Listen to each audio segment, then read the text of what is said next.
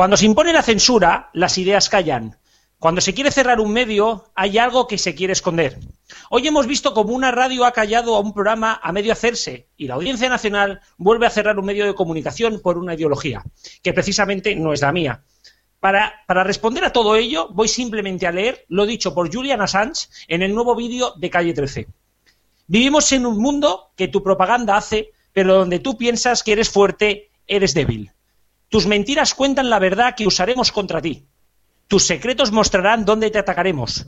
Tus armas revelan tu miedo por todo lo que has visto.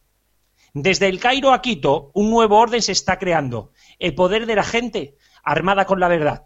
Comenzamos.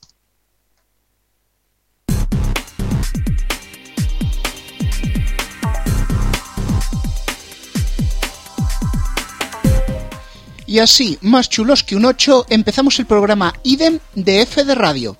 Presentándolo, le acabáis de escuchar, Francisco Garrobo, de frecuenciadigital.es. Apoyándole en las noticias, Héctor Prades, de neo.es. Por cierto, se escribe con dos es.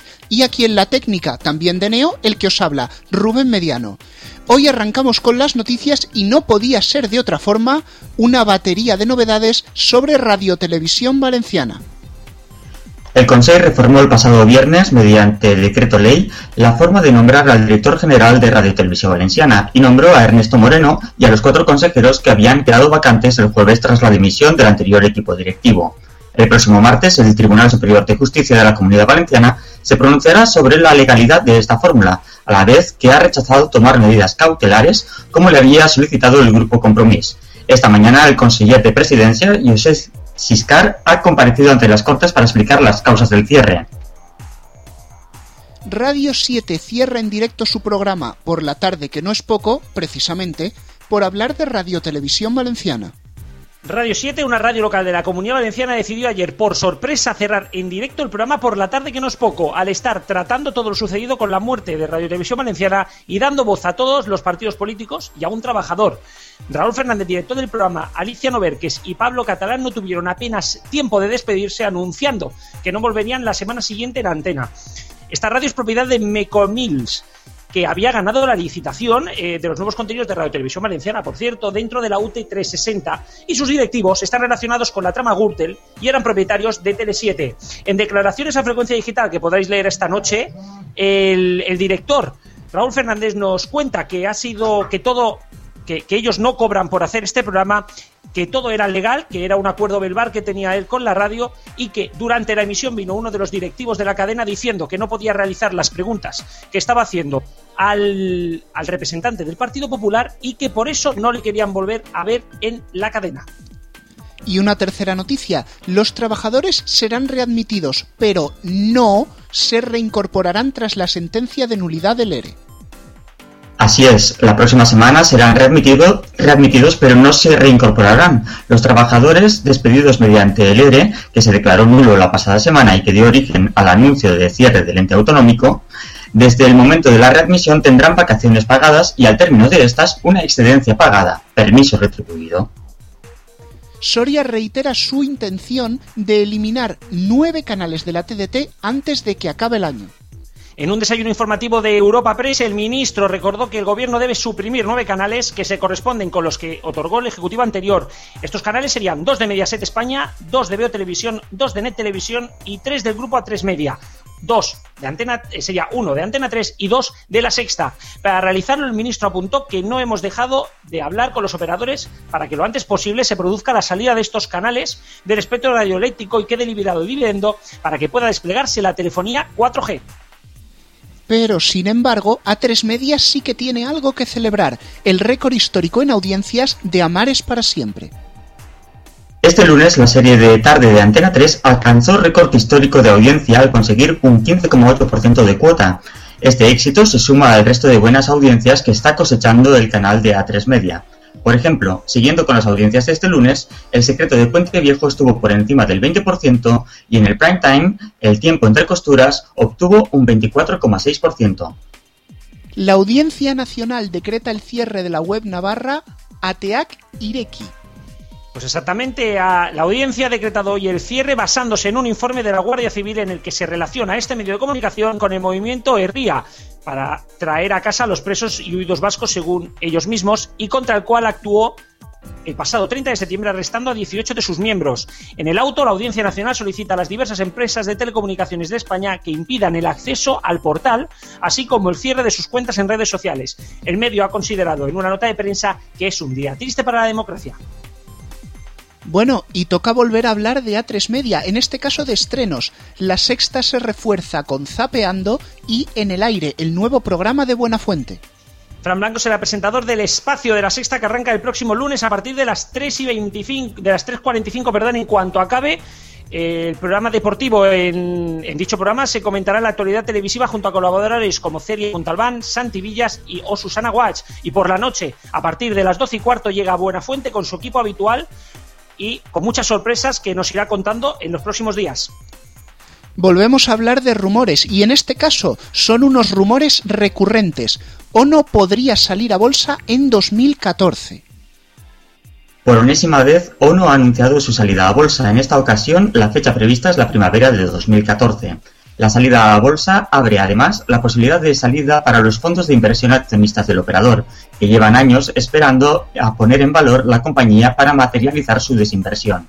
El proceso puesto en marcha puede derivar en otro tipo de operación, si de manera paralela algún comprador industrial, como puede ser Vodafone, valora mejor a ONO, dada la actividad de consolidación existente en el sector. Además, este jueves, ONO presentará los resultados del tercer trimestre. Y terminamos hablando de Euskaltel porque el operador vasco incorporó el 8 de noviembre los contenidos de canal de casa en alta definición. Dicho canal es el único canal de televisión especializado en decoración, moda, belleza, ocio y bienestar. Para verlo deben disponer de un descodificador alta definición o HD grabador del operador Euskaltel. Lo pueden encontrar en el dial 37. Seguidamente vamos con la entrevista. Hoy de nuevo vamos a hablar con un personaje de Radiotelevisión Valenciana.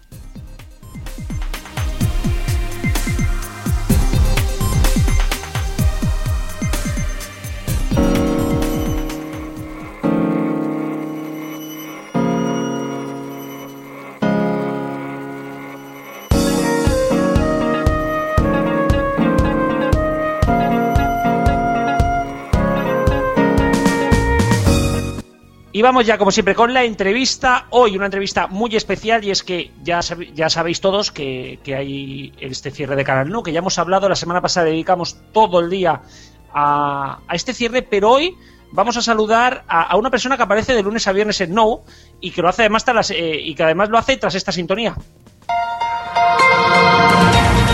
Es Joan Espinosa que nos cuenta cada día lo que pasa en el mundo en valenciano en No. Muy buenas tardes. Hola, buenas tardes, ¿qué tal? Para, quien no te conozca, empezaste en Canal Nuevo hace 15 años, primero en los deportes, después en la información meteorológica y finalmente presentando la edición de fin de semana y actualmente la del mediodía de los informativos, compaginándolo con Europa al día hasta la pasada temporada. Hace un mes fuiste el primer rostro que se asomó a la, a la pantalla de Nou. Sí, sí, sí, fue, fue la verdad una experiencia que desafortunadamente, pues ya veis, ha sido frustrada tras, eh, tras el anuncio del gobierno valenciano de, su decisión implacable de, cerrar Radio Televisión Valenciana. Una, yo creo que una de las cosas que más nos interesa es la parte más personal, ya no tanto, ¿no? Eh, ¿Cómo, te enteraste de la noticia? Porque tú ese mediodía habías dado la noticia de la nulidad del ERE y, a media tarde te enteras del cierre. Eh, sí, a media tarde, vamos, los rumores venían dándose desde, desde, las, desde el mismo momento en que en que se declaró en definitiva nulo el ERE, e incluso, incluso antes.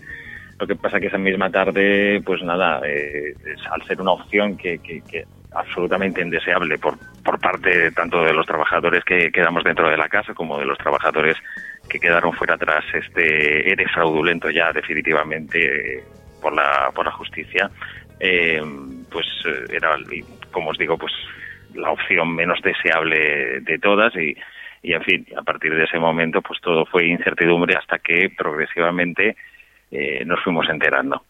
¿Cómo, ¿Cómo se ha vivido en la redacción estos días? ¿no? es un resumen muy rapidito, ¿no? Pero ¿cómo se ha vivido? En, en primera instancia, pues a pesar de que cabía la posibilidad de que eso ocurriese, pues eh, por lo que yo percibí un poquito entre los compañeros y tal, pues entramos un poquito en un estado de shock del cual eh, ya os puedo asegurar que todavía no, no hemos salido muchos, eh, entre los que me incluyo, vamos.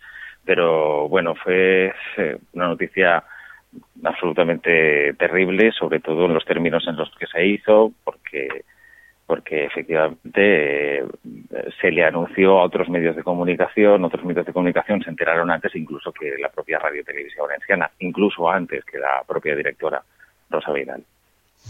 Eh, yo quería, quería preguntarte sobre ya no solamente cómo habéis vivido, sino bueno, todos hemos visto lo que pasó ese mismo día y al día siguiente con los informativos, con la línea editorial de la cadena y con una libertad que se respiraba en Canal No ¿Cómo vivisteis, ¿no? A nivel personal, y tú precisamente, que eres una de las caras más visibles, ¿cómo vivisteis esto? Eh, en primera instancia, yo creo que todo se debió a una reacción, digamos, unánime de la, de la, por parte de la reacción de que, vamos, eh, el cierre era una cosa absolutamente indeseable, absolutamente incomprensible, y a partir de ese momento hubo como una especie de catarsis colectiva, digamos, allí, y, nos opusimos pues de la mejor manera que, que, podíamos hacerlo pues imagino pues poniendo en marcha todos los mecanismos para para para demostrar a la gente cuál era nuestra intención, cuál era nuestro parecer al respecto. Era, era absolutamente imprescindible, o es absolutamente imprescindible aún, afortunadamente, que un medio como Radio Televisión Valenciana, por todo lo que por todo lo que implica, debía, debía, debía y debe de permanecer abierto. Hola Joan, soy Héctor de Neo.es y te quería preguntar sobre, sobre el plante que habéis dado al gobierno en plantaros ahora en este momento. Eh, hay mucha gente que se pregunta por qué ahora y no antes. ¿Por qué no os plantasteis cuando se empezaron a manipular los informativos, cuando se empezó al gobierno meter mano en, en, las informaciones que se daban en Canal No? Es lógico y es natural y es, absolutamente normal que, las personas, los ciudadanos, pues se hagan esa pregunta en, primera instancia. Eh, en cualquier caso, yo lo que quisiera destacar de todo el asunto eh, es, mm, nuestra eh, firme intención siempre de, ofrecer un servicio público. Lo que pasa es que en ocasiones no es posible. En opciones eh, debemos comprender muchas veces que, que, estas, este tipo de, maneras de actuar por parte de, ejerciendo tensiones, por parte de, de, digamos, de sitios de donde no deberían salir, sino que deberían de salir del criterio de los profesionales, eh, pues a veces pues resulta complicado establecer hasta qué punto el plante eh, debe ser colectivo, debe ser individual. En este caso concreto, ante una noticia de tal envergadura, pues eh, el plante fue eh, absolutamente unánime. O sea, no hubo ni el más menor resquicio. Cuando esto se produce a nivel individual, me figuro, porque yo personalmente nunca, jamás he recibido ningún tipo de presión. Porque yo debo aclarar naturalmente que yo soy presentador yo no soy periodista, yo me dedico sencillamente a, transmitir las informaciones o, digamos, entre comillas, a vender las informaciones que vienen a continuación en un vídeo, en un plato o en cualquier, o en, cualquier formato. Eh, lo que os decía, cuando esas presiones o esas tensiones se ejercen de forma individual, resulta más complicado, eh, digo yo, me imagino, y que decir que lo creo porque yo nunca he recibido ninguna, ninguna presión de este tipo, eh, pues son, son más difíciles de, uno es más difícil que se oponga en este caso. Y respecto a las declaraciones que hizo Rita Barbera en el día de ayer, que acusaba a los trabajadores de, de NO, de Radio Televisión Valenciana, de ejercer manipulación en la, en la última semana, en los últimos días, eh, cuando vemos que el gobierno había eh, manipulado a lo largo de todos estos años, ¿qué opinión te merecen esas declaraciones? Bueno, señor Rita Barbera, por supuesto, de entrada es absolutamente libre para opinar lo que considere oportuno. Por algo es eso, pues una opinión.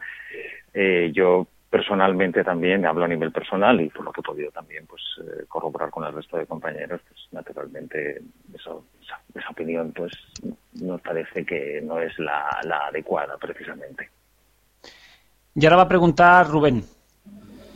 Sí, quería.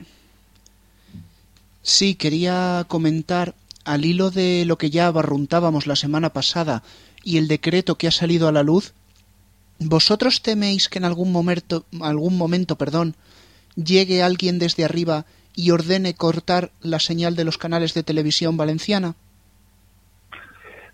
En principio, a la vista de las circunstancias y tal como, como, como, hemos podido ver a lo largo de estos últimos días, eh, en principio mm, digo yo que ese hecho se va a producir eh, tarde o temprano a la vista de la intención del gobierno valenciano. Lo que no sabemos es eh, de qué manera y en qué términos y en qué plazos.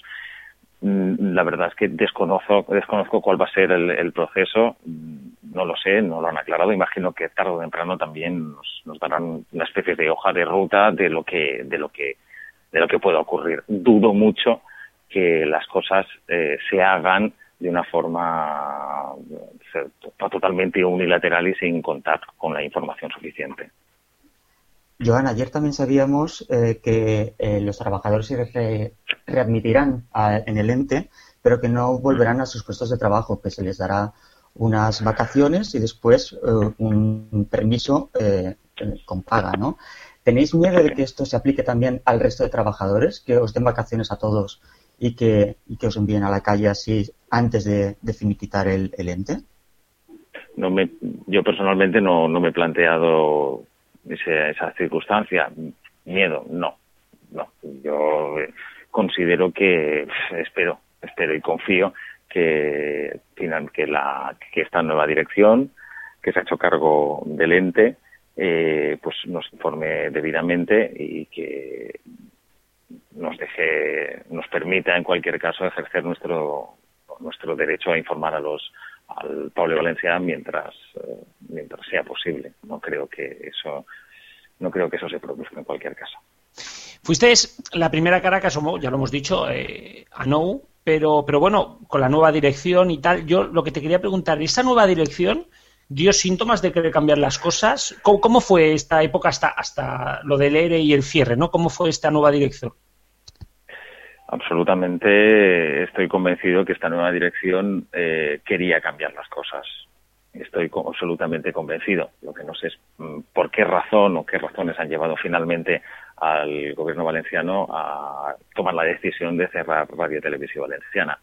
Em, eh, durante el periodo de tiempo que estuvo, el breve periodo de tiempo que estuvo que estuvo al mando la, antigua dirección de Radio Televisión Valenciana, que solo, solo, fueron, solo fueron siete meses, sí que se anduvo un camino importante en, el sentido de, mejorar todas esas cosas que normalmente se le achacan a Radio Televisión Valenciana históricamente. Eh, y esta nueva dirección, precisamente, ¿cómo, ¿cómo, la estáis viendo? A ver, ya sé que es una dirección muerta, ¿no? Que nace, que nace para matar en la cadena, pero pero ya está dando indicaciones, veis que está siendo peor que la anterior y sobre todo, ¿la vais a hacer caso?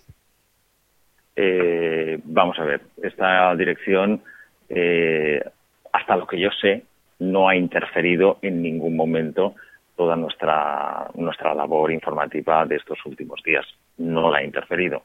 Que existía el temor de que pudiese ser, por supuesto que existía, pero dudo mucho que a la vista pasados estos días y a la vista de las circunstancias interfiera en ese sentido. Yo creo que podremos mm, llevar a cabo nuestra labor habitual hasta el final, hasta el final, que no sé, la verdad, no sé cómo se va a producir, me gustaría saberlo, imagino que tarde o temprano o en un breve periodo de tiempo, espero, nos comuniquen esa hoja de ruta de la cual os, os hablaba antes. Y al hilo de esto, habéis dicho que independientemente de lo que diga esta nueva dirección, vosotros ibais a mantener el estilo, la línea informativa, los programas especiales que se han hecho por el cierre y el día de las concentraciones y manifestaciones.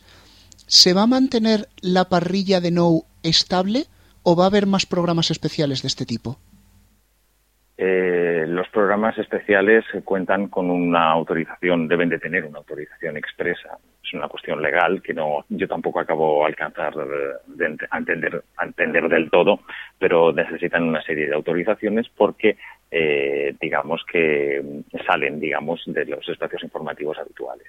Entonces, es eh, probable que no haya más espacios más espacios especiales a no ser que exista una voluntad expresa y una autorización expresa de todo el asunto de todas formas insisto desconozco cuáles van a ser los movimientos en, la parrilla porque vamos allí las informaciones son del día a día y probablemente en cualquier momento podemos enterarnos de que, de que haya algún tipo de modificación.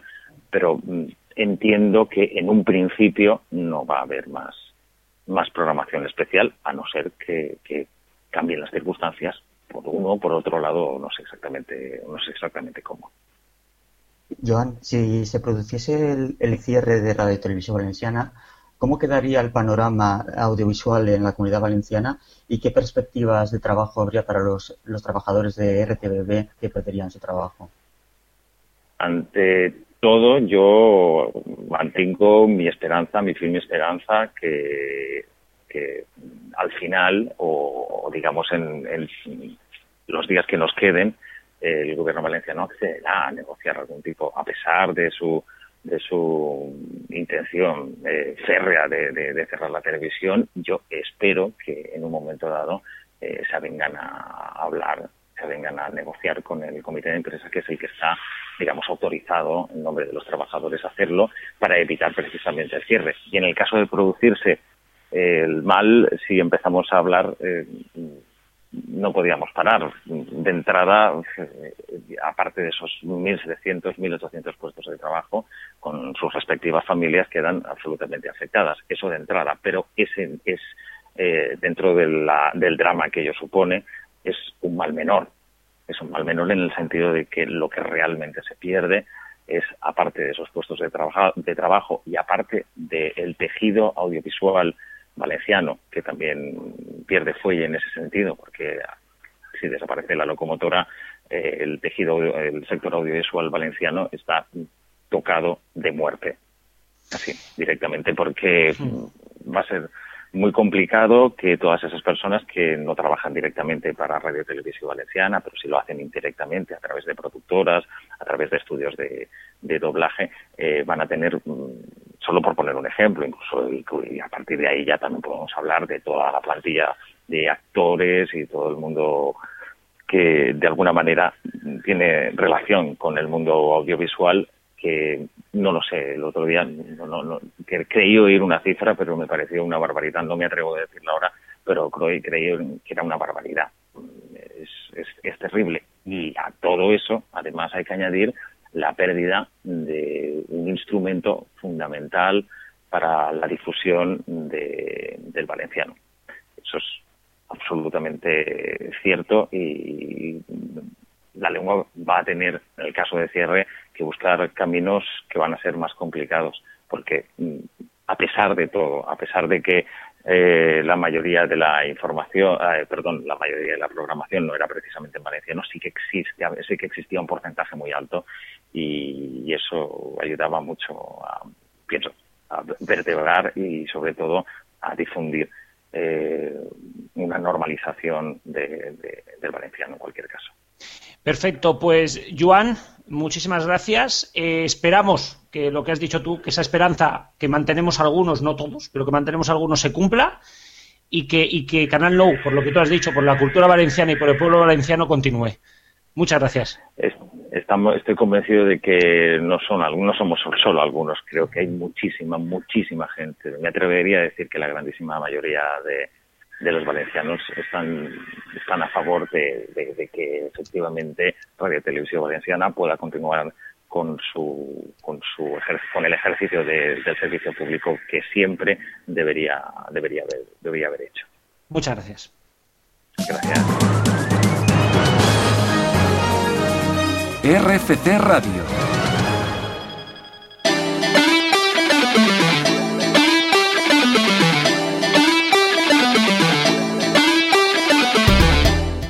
Y bueno, turno de la tertulia. Tras escuchar a Joan Espinosa, seguimos aquí con, con Héctor, con Rubén y además se suma a la tertulia Cristian. Muy buenas. Muy buenas tardes. ¿Qué te ha parecido, qué te ha parecido aquí, Joan?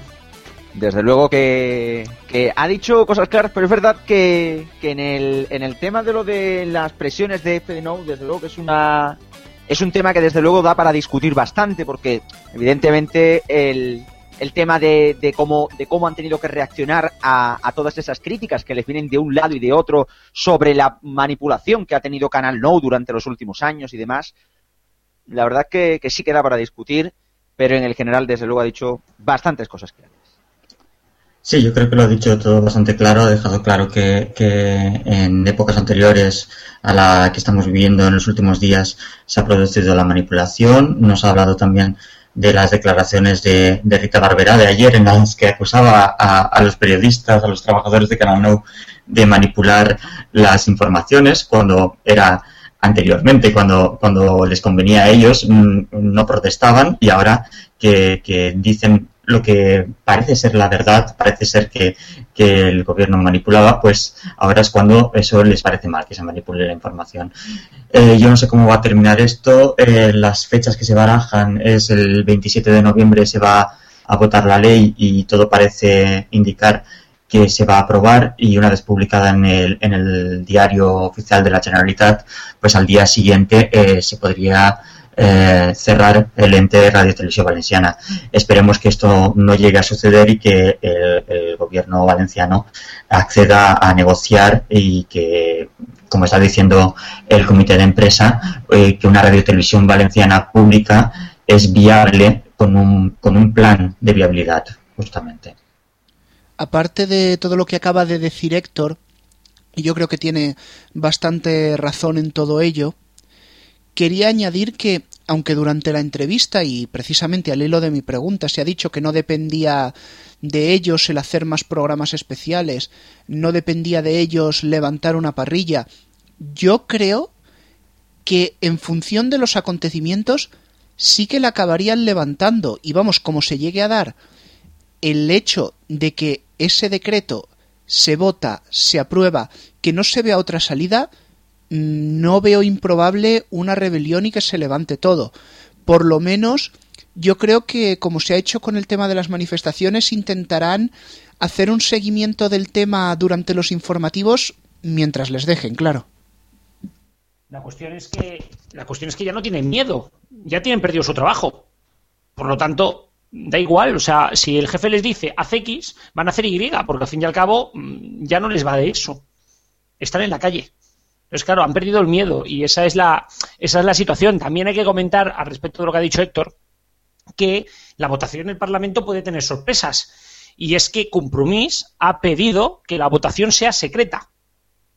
Y no todo el mundo en el PP está a favor del cierre de Radio Televisión Valenciana.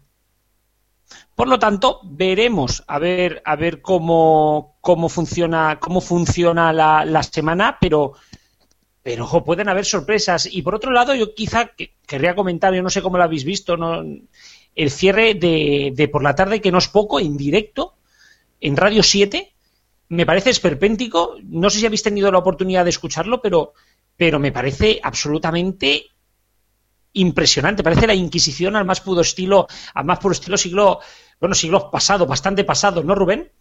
Bueno, yo estaba escuchando el audio esta tarde cuando estábamos preparando el programa y a pesar de que había leído el texto, a pesar de que me habían informado sobre el hecho, yo empecé a escuchar y vi que estaban haciendo el programa, naturalmente, estaban haciendo una entrevista como la que acabamos de terminar ahora mismo. Se oye una voz de fondo, casi ininteligible. Luego le estaban diciendo burro que haces, que ya tiene tela. Y en cuanto que acaba le dicen que nos vamos a publicidad y cuando nos vayamos de publicidad no volveremos porque el programa se cierra, esto se acaba, muchas gracias por haber estado y pachín pachán. La verdad es que yo me quedé de una pieza, vamos, eh, si me dicen que esto era una cámara oculta o era una ficción, me lo creo, pero pensar que esto es realidad me ha dejado la sangre helada. Tenemos que contar que, estas empresas están relacionadas directamente con Gürtel, estas empresas eh, estaban, eran, perdón, estas empresas, estos empresarios estaban metidos todos en Tele7, ¿vale? Que luego recuperaron, recuperaron el nombre para Televalencia y todos ellos están ligados a personas bastante mmm, del sector más, más ladrón del Partido Popular de Valencia, ¿no, Diestro? Desde luego que sí, o sea, ya, ya de por sí eso, va, eso da a entender por dónde, por dónde pueden ir los tiros en esa canallada que han hecho a, a esta emisora. Lo que no se entiende es que encima de es que bueno se coja ese y se utilicen tácticas propias de totalitarismos para, para acallar la voz de, de la gente y de, lo, y de los que son contrarios a, a, lo que ocurre en el, en el en la política ahora mismo. A mí me parece lamentable desde luego y un acto más de lo que bueno de lo que está haciendo eh, el Partido Popular, de lo mal que está gestionando el Partido Popular de Valencia el cierre de Nou, el cierre de un medio público que se han cargado ellos mismos. Cambiamos de tema radicalmente y es que esta semana, este, bueno, hace, un par de días, el ministro de Industria ha decidido volver a hablar del dividendo cuando estábamos prácticamente sin noticias y, y ha dicho de que parece que quiere cerrar los canales. Mm, yo sigo reiterándome en lo mismo. Si os fijáis, aquí salen afectados a tres media que tiene, que son Onda Cero, Antena 3 y La Razón. Sale afectado Vocento, que son Vocento, que son eh, el ABC especialmente, ¿no? Sale afectado 13TV, que es la COPE. Sale afectado Intereconomía. Y me dejo a alguien, sale afectado Unidad Editorial y El Mundo. El único medio que no sale afectado en toda esta guerra que ha montado el Partido Popular es el país. O sea, el único medio de izquierdas es el único que no sale afectado. Yo no sé cómo los veis, no sé cómo lo ves tú, Rubén, pero vamos, para mí me parece que el gobierno se está metiendo en un charco. Yo, la verdad, lo puedo decir todo en una frase. No me lo creo. Porque si no han hablado con las televisiones, o por lo menos públicamente no se dice que se haya hablado, no han trascendido ninguna noticia, porque si realmente hubiera habido conversaciones, si hubiera habido meneo, cuando el río suena, agua lleva. Algo se habría sabido. Es más, incluso aparecieron en los últimos días rumores de que no se iba a aplicar la sentencia. Seguimos prácticamente en la misma desinformación y yo no me creo y reitero que a día 13 de noviembre de 2013 diga que se va a cumplir el 1 de enero y no hay ni media hoja de ruta. Aquí pueden pasar dos cosas. Que el ministro Soria esté mintiendo, lo cual ahora mismo es muy raro que un político diga una cosa y haga otra, por favor, donde Sí, se ha visto. sí, sería novedad total. Totalmente una novedad, o que el gobierno lo haga todo por la vía genital y llegue el 1 de enero, le pulsen el botón de apagar y hasta luego, Lucas. Pero vamos, no sé cuál de las dos sería realmente peor. Y además todo esto coincide en el tiempo con, con otras noticias que hemos sabido, como por ejemplo que Real Madrid Televisión podría entrar en la TDT comprando el 25% que tiene Ariza de, de Net Televisión. Y además también se especulaba que MTV está preparando una programación nueva, según nos comentabas tú mismo, Rubén, mientras preparábamos el programa. En este caso, desde luego que lo del tema de, Real Madrid sí que genera aún más dudas, ¿no? Porque ¿por qué se iba a meter eh, Florentino Pérez en ese berenjenal en una cadena que va a tener que perder el bueno el 50% de los eh, de los canales y que prácticamente lo que se eh, quedaría según esas esa rumorología que hay por ahí sería un canal de Viacom Paramount Channel posiblemente y por otro lado Disney Channel. Sería un, un problema un problema bastante bueno bastante curioso eh, bastante curioso el por qué se quiere meter ahí. Y luego por otro lado también hay que tener en cuenta como bien decís por ejemplo eh, Chisco y Rubén el, el tema sobre lo del José Manuel Soria, que nos dice que esto es un farol que se ha lanzado el gobierno en el momento en el que ha visto que tiene una sentencia del Tribunal Supremo detrás y que las operadoras quieren explotar el 4G, más máxime cuando, por ejemplo, hemos conocido esta mañana que Vodafone, una de las tres grandes de España, va a querer va a invertir 800 millones de euros gracias a la compra de eh, eh, Verizon y demás. ¿Quién nos dice que ahí mm, puede ser un farol para, para más o menos contentar a todos un poquito? Pero, ¿qué gana? A ver, yo, mi pregunta es, ¿qué gana el gobierno con este farol? Yo entiendo de que un farol, habitualmente cuando estás jugando al póker, el farol dura un ratito. Y solamente si estás jugando al todo o al nada, aguantas el farol hasta el final. Este farol a mí se me empieza a hacer ya un todo o nada. A mí no me parece tan farol. Ya os digo que, que me parece raro, ¿no? No sé tú cómo lo ves, cómo, cómo- cómo lo ves, Cristian, pero yo a mí me parece ya, me empieza a saturar este, este, que dure Hombre, tanto. Yo el tema del, del farol, te voy a decir la verdad, Chiscu, lo, veo normal, teniendo en cuenta, para empezar, que el gobierno, ha- y lo hemos conocido con las Erasmus, ha estado dando eh, cambios y bandazos cada dos por tres. Pero por otro lado, eh, lo que sí que tenemos que, lo que sí que tenemos que ver también y que entender es que ahora mismo el gobierno se ve atado de pies y manos con una decisión que no sabe cómo cojones arreglar porque tampoco, tampoco las cadenas están contribuyendo a, ayudarle. Así que, claro, si, mm, esto es como cuando, a ti, eh, como cuando a ti te cogen y te dicen, cuando llaman al teléfono y yo, voy, voy, voy, voy ya. Claro, pues ese voy ya es lo que está, eh, a lo que está recurriendo el gobierno. ¿Le va a salir bien? ¿Le va a salir mal? Mm, me da a mí que le va a salir mal. Pero que desde luego le puede hacer ganar tiempo, yo creo que sí. Bueno, ahora que mi micro sí que ha querido funcionar, quería hacer ese apunte sobre MTV que me decía Héctor. Es un canal que de hecho leíamos en, en Vanitatis y en otros medios que languidecía, que lo tenían olvidado, que habían tirado la toalla en la TDT.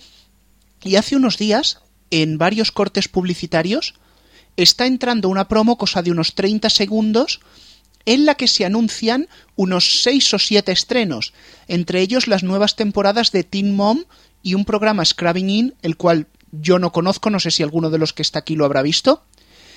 Y me ha hecho preguntarme, porque realmente, si ese canal va a desaparecer de la TDT, ¿para qué hace una batería de estrenos? Si se hace la batería de estrenos puede ser por tres motivos. ¿Sabes que te vas a pago y estás guardando esos estrenos para pago? Opción 2 vas a seguir en TDT y vas a estrenar eso para relanzar el canal que lo tenías languidecido, o C, llegan los MTV Europe Music Awards, llega la gala de entrega, sabes que la atención viene hacia ti, aunque cada año es menos, pero bueno, eso es otro debate, y aprovechas para colar esta promo y relanzar tu canal. Lo único que no puede ser es que sigan sin saber nada, porque si siguiesen sin saber nada, optarían por la táctica Animax, es decir, tirar enlatados, Santas Pascuas y me olvido de esto. Y bueno, para cerrar, rápidamente me vais a dar cada uno 30 segundos de cómo creéis que van a funcionar, zapeando y en el aire, los programas nuevos de la sexta que comienzan este lunes. Y comienzas tú, Cristian, ¿cómo crees que van a, ir estos programas? Buena Fuente se mantendrá en la media de la cadena, zapeando le veo bastantes dudas. Héctor. Pues zapeando yo creo que durará como máximo hasta Navidad y Buenafuente está arriesgando con un nuevo formato, ya veremos cómo funciona, pero yo creo que será un programa de largo recorrido. Rubén. Pues zapeando para mí es una auténtica incógnita, es algo que puede irse para abajo o que puede funcionar como un lo que hicisteis, me esperaré a verlo. Buenafuente yo creo que en ese horario puede tener una buena acogida y tiene unos fans muy fieles a Andreu. Por cierto, mañana neo.es estará en la presentación del programa de Buena Fuente y tuitearemos en directo todo lo que suceda. Pues Cristian, Rubén, eh, perdón, Cristian, Héctor, muchas gracias. Rubén, nos vemos ahora. Muchas gracias.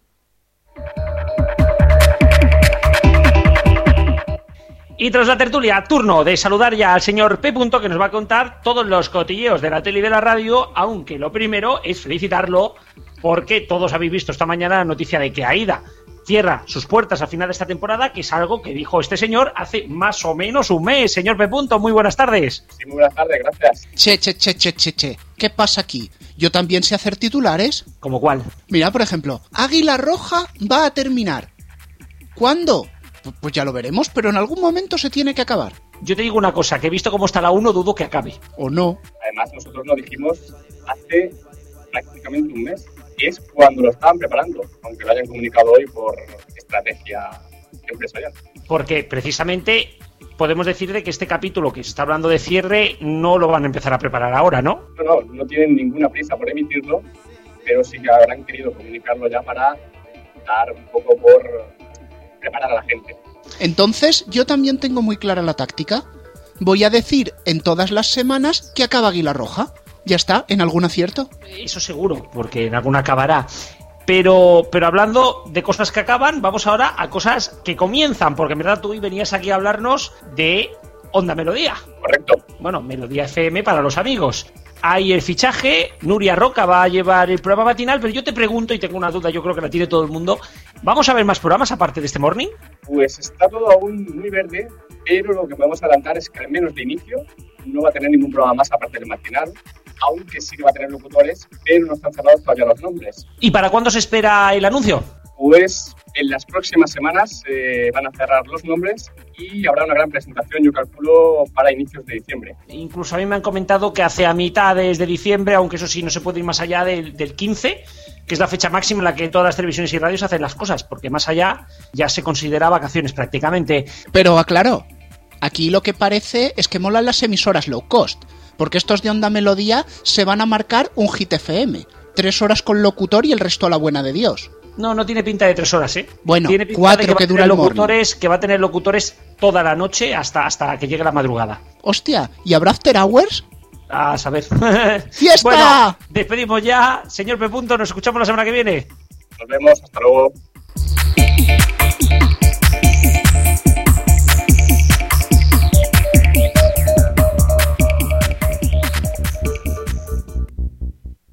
Bueno, y vamos ya con la sección que la Generalitat Valenciana todavía no se ha atrevido a cerrar. Vamos con Seriando. Esta semana de nuevo con Wiser Rodríguez. Muy buenas noches. Buenas noches, Fraen, Rubén. Esta semana volvemos hablando de una sitcom estrenada por la cadena americana CBS en septiembre de 2011, ante casi una audiencia de 20 millones de espectadores. A pesar de este gran dato de audiencia, la serie, conocida en Estados Unidos como Two Broke Girls, que pero traducida en castellano como Dos chicas y blancas, no es que sea la típica comedia familiar, ya que las ironías, los eufemismos y los chistes escatológicos y racistas son, lo que, son los que hacen que la serie sea como es. Así empezaba su, empezaba su primer episodio. ¿Listo? Mesas 12, 4, 11. Oído. Cuando tengas un segundo, deja de mirarme las tetas. Camarera. Tú. Hola, ¿en qué puedo serviros? Queremos... ¿Te molesta? ¿Te resulta desagradable? ¿Te gustaría que te lo hicieran cuando estás trabajando? Oh, que no tienes trabajo, calla. Colega, te está vacilando. Oh, no, modernillo, no. Ni compartimos equipo ni nada en común. Yo llevo gorro cuando refresca. Tú llevas gorro por Coldplay. Los tactus incordian a papá. Mi padre ni siquiera sabe que lo es. Y por último, ¿tú crees que con este sonido te atienden? Yo creo que este sonido me seca la vagina. La otra camarera no viene. La rusa. Queremos salsa picante. Por favor. Chicas, así se trata a una camarera. Paulina. Oh, Perdona, no sabía que estabas descansando. Quería la salsa picante. Ah, gracias. Perdona, ¿y la otra camarera? Ya llega. Dos chicas sin blanca.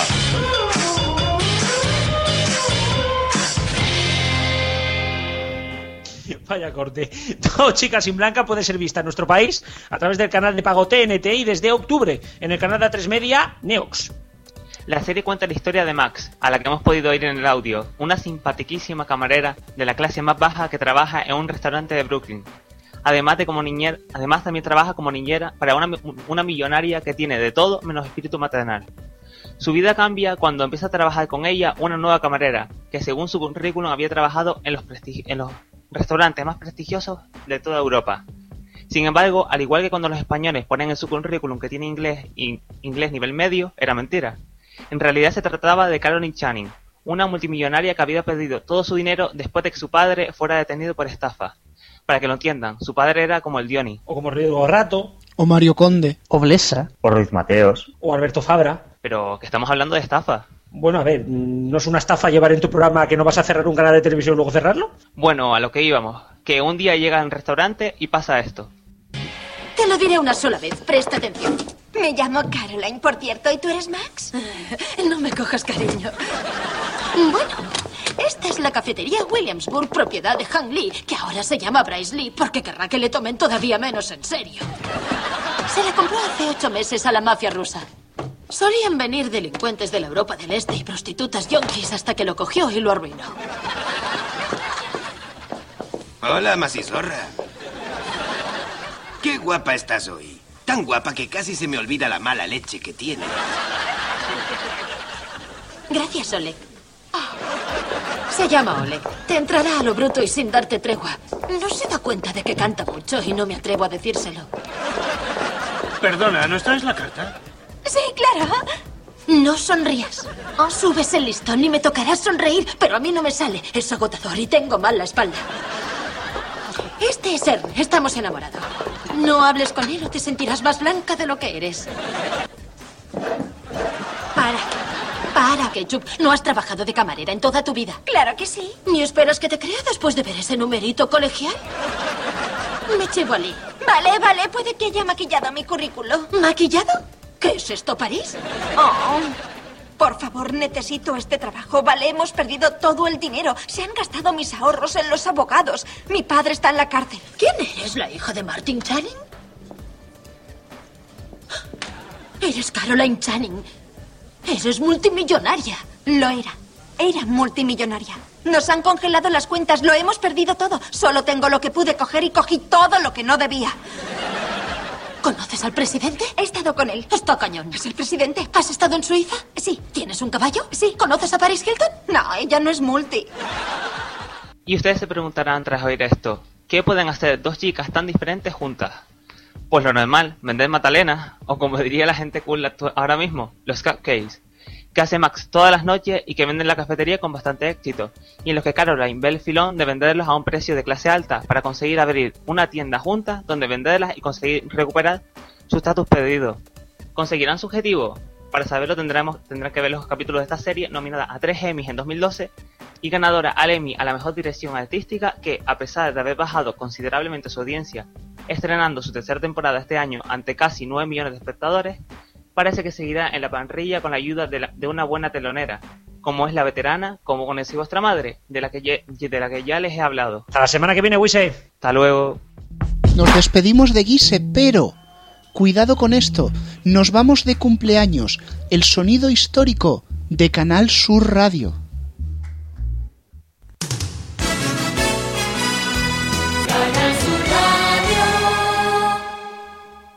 Buenas y bienvenidos al sonido histórico en frecuencia digital RFC Radio, en donde en esta semana nos ocupamos del aniversario de Canal Sur Radio, el cual el pasado 11 de noviembre la cabecera de la radio autonómica andaluza ha cumplido su cuarto de siglo, 25 años, aunque en octubre de ese año empezaban a hacer números cero de sus boletines. Fue en la mañana del 11 de noviembre de 1988 cuando sonó este fragmento de boletín informativo.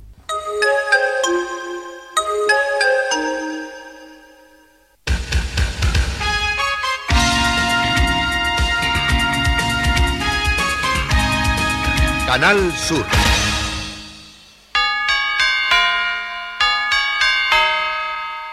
Andalucía, las 12. Mediodía. Punto Sur. Noticias. Buenos días. Comenzamos nuestro resumen informativo en Huelva. 25 barcos de Primer Isla boletín Cristina que dedicados a la sale al aire después de habernos llevado unos meses de ensayo y de entrenamiento. La sintonía característica de la emisora fue símbolo también de la cadena de televisión que se inauguraría unos meses más tarde, el 27 de febrero de 1989, y ha tenido múltiples versiones, desde la genérica, más seria e institucional, hasta una de Semana Santa, Carnaval, noticias, etc.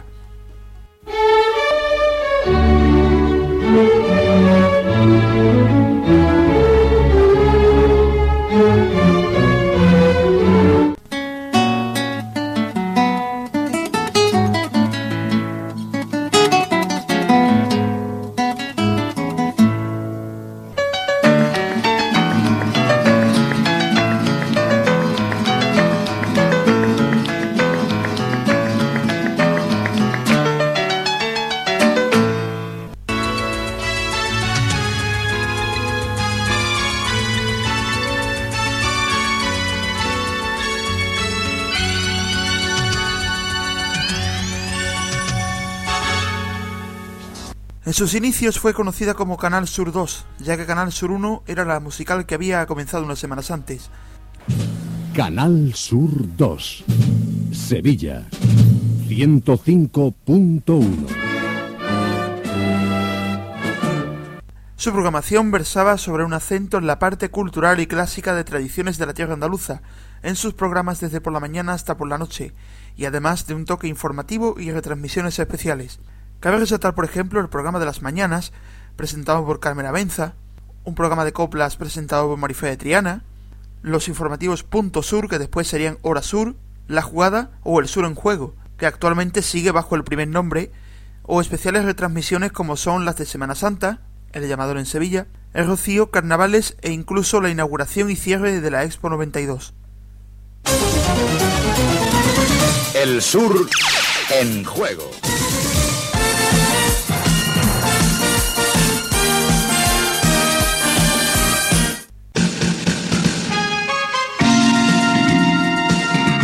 Canal Sur Radio. Andalucía, 5 de la mañana. Las noticias. A partir de 1992 en adelante se llamó Canal Sur Radio y primero con la última etapa de sintonías del 88, creadas por cierto por Julio Pardo, y de 1993 en adelante por una batería de sintonías creada por Manuel Marbizón. Canal Sur Radio.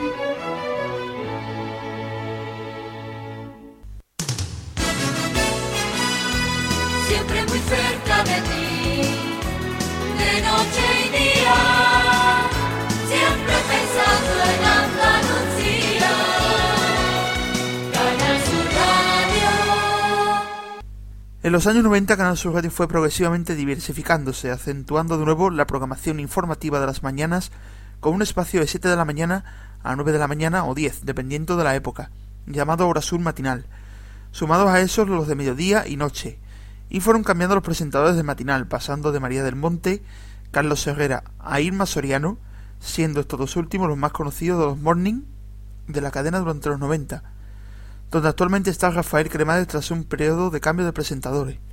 También en los 90 surgirían otros nombres como Jesús Vigorra, José Antonio Ranjo, ahora en Onda Cero, Pibi Amador, ahora en Se llama Copla, Don Martín Benítez, procedente de Televisión Española y que sigue en el, en el matinal de Canal Sur Radio, también estuvo en Canal Sur Televisión, Manuel Curao con el flamenco desde el inicio de la cadena, Joaquín Durán que comenzó en el deporte en la radio y ahora está en directivo en la cadena, Juan Manuel Pedreño, eh, Manolo Gordo, Inmaculada Jabá, Torga, Bertomeu, muchísimos nombres que nos dejamos en el tintero y que forman parte de la emisora.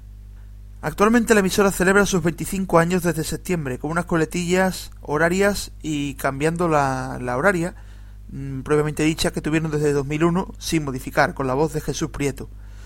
Dichas horarias han sido locutadas, entre otros, por María Galeana y Miguel Ríos, personalidades de Andalucía. Andalucía, 4 de la tarde. Noticias. 25 años. Además han creado una canción institucional para los 25 años que no se diferencia personalmente mucho de la de hace 5 años y la cual también usa una fanfarria que nos recuerda mucho al origen de este sonido histórico, a la primera sintonía de Canal Sur Radio.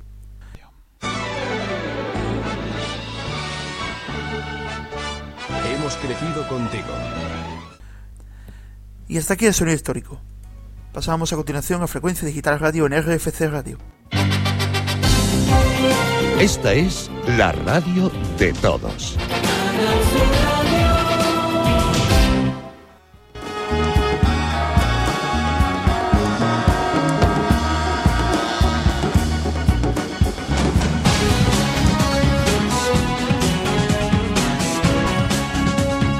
RFC Radio. Recupera la pasión por la radio.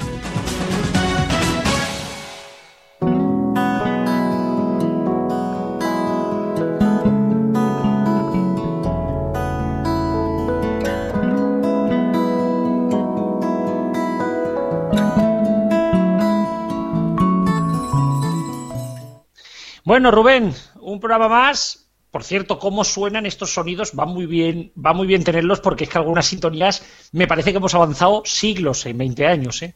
Bueno, a ver, lo que es ochentero y lo que es noventero tiene ese toque, ese no sé qué, que los hace siempre reconocibles. Además, me traen memorias porque Yo durante estos años he estado en Andalucía o viviendo cerca de Andalucía y nos llegaba Canal Sur. Y mira, estas cosas me, me traen recuerdos, aquello de Andalucía, 10 de la noche y todo eso.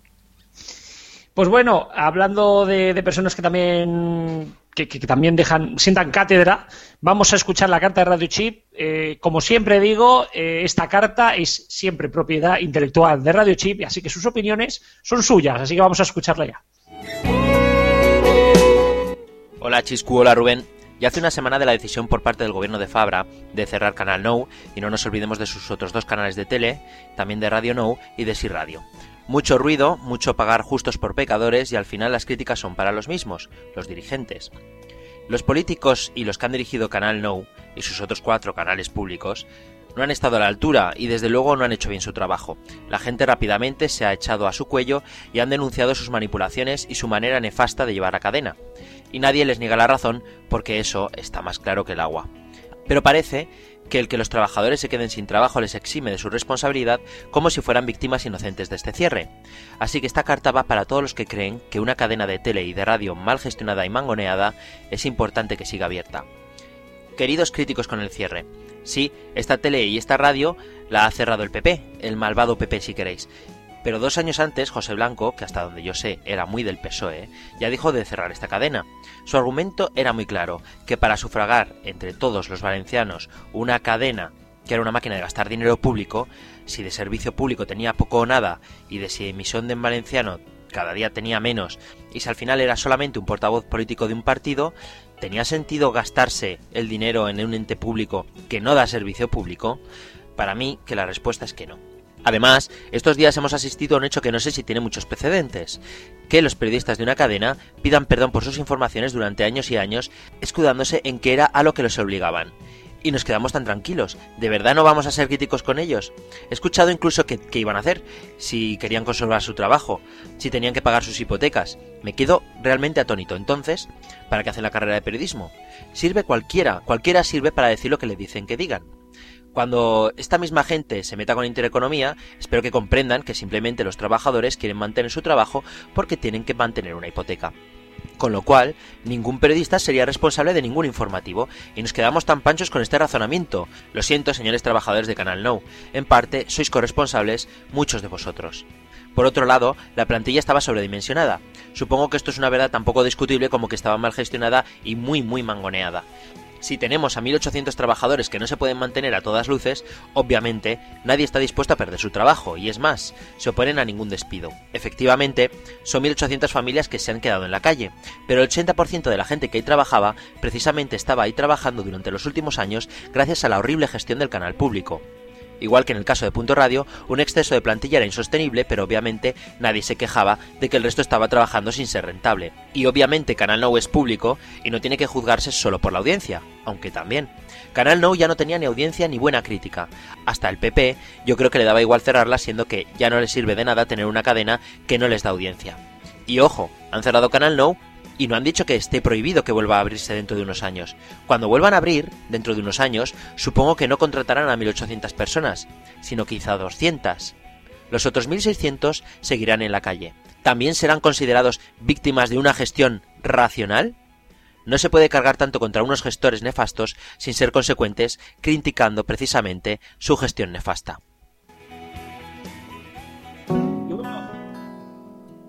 Y bueno, como habéis escuchado, aquí siempre tenemos opiniones para todos los gustos, aunque yo quiero decir una cosa antes de despedirnos, y es que cuando culpamos a la dirección es porque no se puede pretender que de la noche a la mañana y en un momento de crisis 1.800 personas vayan a la calle y no tengan con qué comer.